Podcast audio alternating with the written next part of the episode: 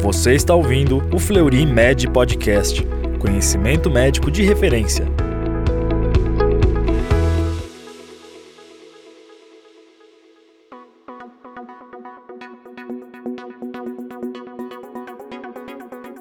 Olá, seja bem-vindo a mais um Fleury Med Podcast, canal oficial do Fleury Medicina e Saúde. Aqui você encontra os temas mais discutidos e relevantes da área da saúde. Meu nome é Lilian Licarião, sou coordenadora médica da equipe de dermatologia do Grupo Fleury e hoje vamos conversar sobre tricologia. Para debater este tema, convidamos a doutora Andressa Lopes, médica coordenadora do grupo de tricologia do Fleury, que é dermatologista, membro da Sociedade Brasileira de Dermatologia e especialista em dermatoscopia digital pela Universidade de Nápoles, na Itália, e em tricoscopia pelo Hospital das Clínicas da Faculdade de Medicina da USP. Andressa, muito obrigada pela sua presença. Olá, Lilian, muito obrigada pelo convite. É um prazer a gente conversar sobre esse tema. Bom, queda de cabelo é uma queixa muito presente na prática clínica, é, não só para o dermatologista, mas também para outras especialidades, né? Porque comumente está associada a outros quadros clínicos, né? E para um médico que recebe esse paciente com queixa de queda de cabelo, qual deve ser a abordagem inicial no consultório? Exatamente, Lilian.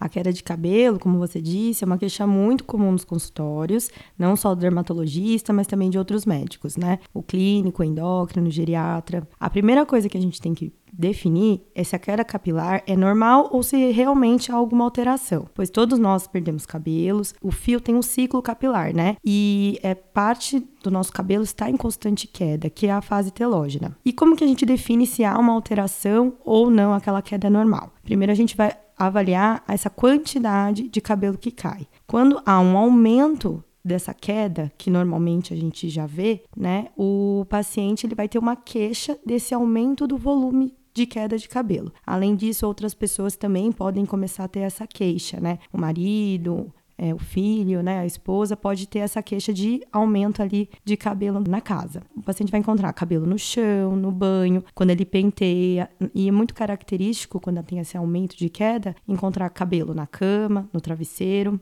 É, para conseguir definir bem é, essa queda capilar, a gente tem que fazer uma anamnese, né? Uma história detalhada. Há quanto tempo, se é meses ou anos, se há diminuição nesse volume de cabelo, os antecedentes desse paciente recente, se ele teve alguma infecção, fez alguma cirurgia recente, se ele teve alguma internação e também o exame clínico, né? É importante a gente avaliar se há alguma falha, se há alguma diminuição de volume e se tem alguma alteração ali no couro cabeludo. A gente também pode fazer os exames laboratoriais. Então, exames gerais de sangue, né?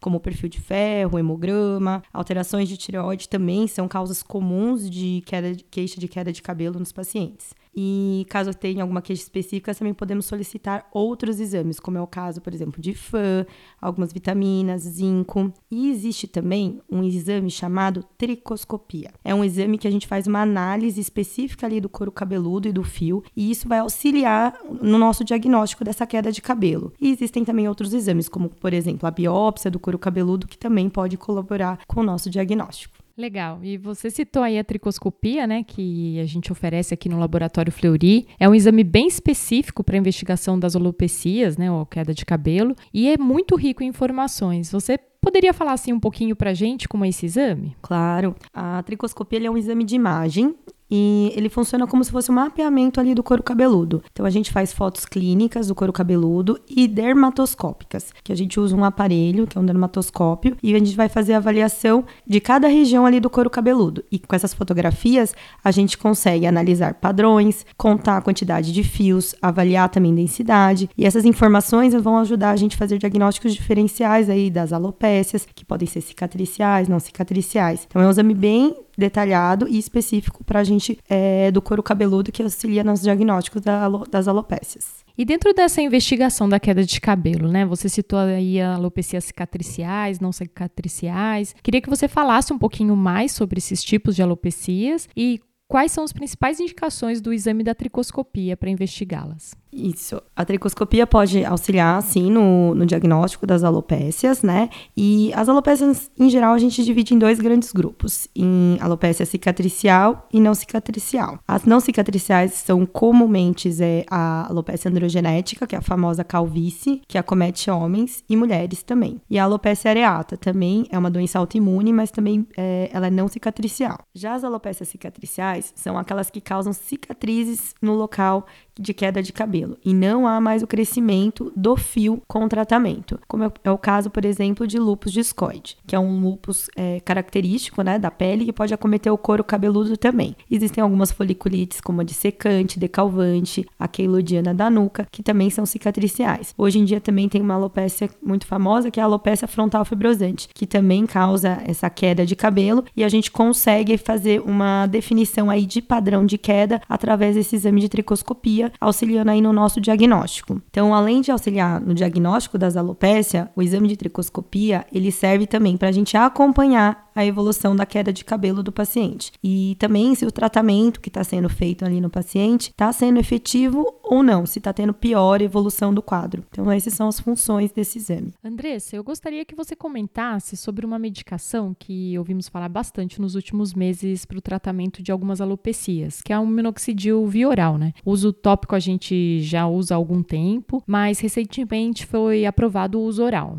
E aí, como o minoxidil oral veio contribuir no tratamento da queda de cabelo e como é que o exame da tricoscopia pode contribuir no monitoramento do tratamento? Isso, exatamente, Lilian. O minoxidil oral, ele é um vasodilatador, mas ele era usado para hipertensão arterial, mas um dos efeitos colaterais era justamente o aumento de pelos no corpo. Durante muitos anos, ele foi usado aí de forma tópica, né, em forma de loção, e tinham bons resultados, porém limitados. Então o paciente usava por um tempo, melhorava, mas ele tinha um quadro ali estagnado, ele não evoluía, não melhorava. E além da, do, da questão do tópico, ter uma baixa adesão. Pela cosmética, o cabelo pode ficar um pouquinho duro, fica um pouquinho mais oleoso e pode causar também irritação, descamação, e essa habitualidade de aplicação é uma queixa muito frequente aí nos pacientes. Então, há alguns anos têm surgido estudos, inclusive no Brasil a gente também já faz uso dessa medicação de forma oral em baixas doses. E aqui a gente tem usado há alguns anos, mais ou menos uns 5 anos, como tratamento adjuvante nessas alopécias, principalmente na calvície, né, alopecia androgenética, seja feminina ou masculina. Também podemos usar nas alopécias areatas e nos eflúvios é, telógenos crônicos. Ele é um tratamento eficaz, é, com bons resultados, né? Melhores resultados do que o tópico e seguro tá? E, pouco, e tem pouco efeito colateral. Então é, um, é uma medicação nova aí que a gente está usando com, com bons resultados, então a gente continua usando aí durante os anos. E o exame de tricoscopia, ele tem essa função, né? Então você faz, você faz o diagnóstico do paciente, você começa a fazer o tratamento, seja com minoxidil oral, tópico ou qualquer outra medicação, e a tricoscopia ela vai fazer o quê? No acompanhamento, ver essa evolução. Se realmente aquele tratamento que você está fazendo está sendo eficaz ou não. A gente consegue contar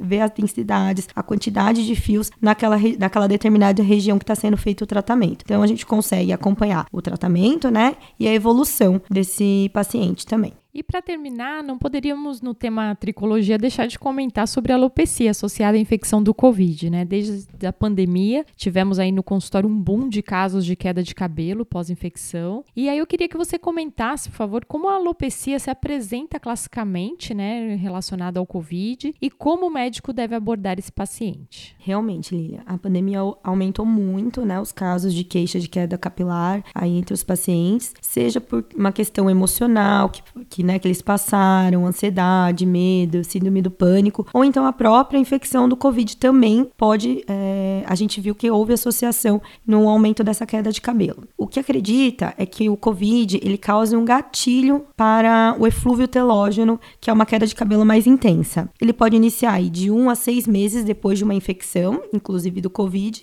e pode durar até seis meses essa queda aí mais intensa de cabelo. Além disso, a gente não pode esquecer que as medicações usadas pelo Covid, é, como antibióticos, corticoides ou mesmo a própria internação, também são estressores que causam é, esse gatilho para o eflúvio telógeno. Então, além do estresse, ansiedade, do próprio Covid, da própria infecção, a gente tem também as medicações que são usadas e podem causar também queda de cabelo. Então, esse padrão de queda de cabelo que ocorre depois desse gatilho gatilho, né, que o paciente tem, seja por uma internação, seja pelo Covid ou seja por uma medicação, é o que? Ocorre uma sincronização de vários fios né, do cabelo na fase de queda capilar, que é a fase telógena. Então, o fio em, todo, vários fios entram na, na fase telógena e esse fio se desprende e começa a cair. Mas depois para, né? Porque para essa sincronização e esses fios que caíram ele volta a entrar no ciclo na fase de crescimento. Então o fio volta ao normal, volta a crescer. Então caso o paciente tenha alguma queixa de queda de cabelo, é importante fazer a avaliação sim, mas se for autolimitada, como é nesse caso da infecção do COVID ou então, né, do, das medicações, o cabelo vai voltar ao normal depois de alguns meses. Então, geralmente aí duram seis meses, como eu disse, e, e o paciente volta sem,